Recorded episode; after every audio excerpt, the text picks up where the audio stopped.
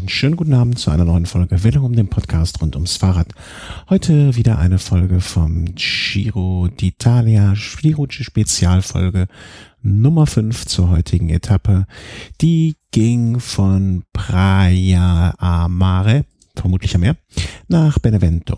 Und die Frage war natürlich vorher, wird das Geburtstagskind Marcel Kittel ähm, ja, das rosa Trikot behalten, äh, wieder zurückerobern, indem es heute bei dieser Etappe möglicherweise den Sprint gewinnt, wird es in den Händen von Tom Dumoulin bleiben.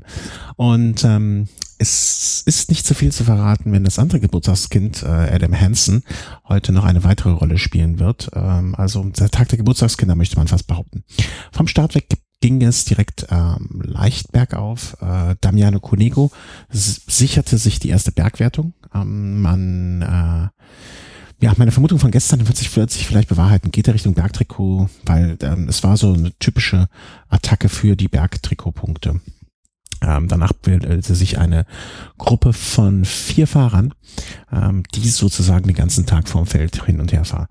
Ähm, die ganze Etappe über passierte eigentlich typischerweise nicht sehr viel.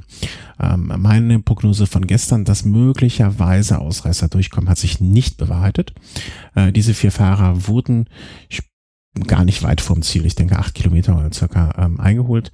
Zwei Runden wurden dann noch gefahren, eine fast schon kriteriumsartige Ankunft, leicht bergauf, auf Kopfsteinpflaster.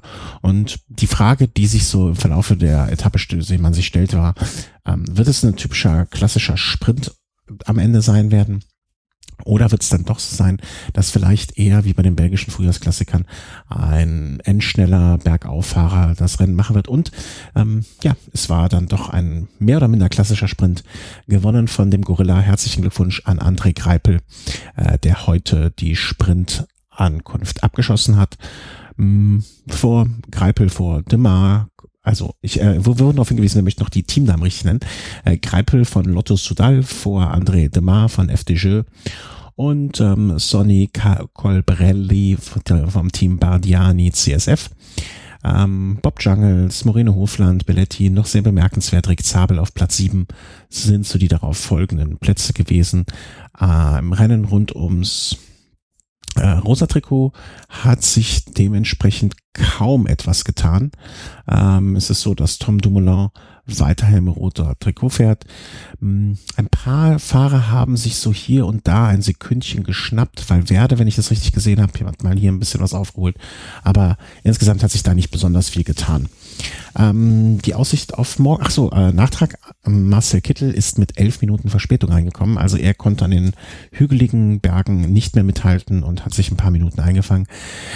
Ich denke mal, damit ist der Trikot oder der Traum vom Rosa jetzt so ausgeträumt und ähm, er wird sich dann komplett auf die Sprintwertung konzentrieren.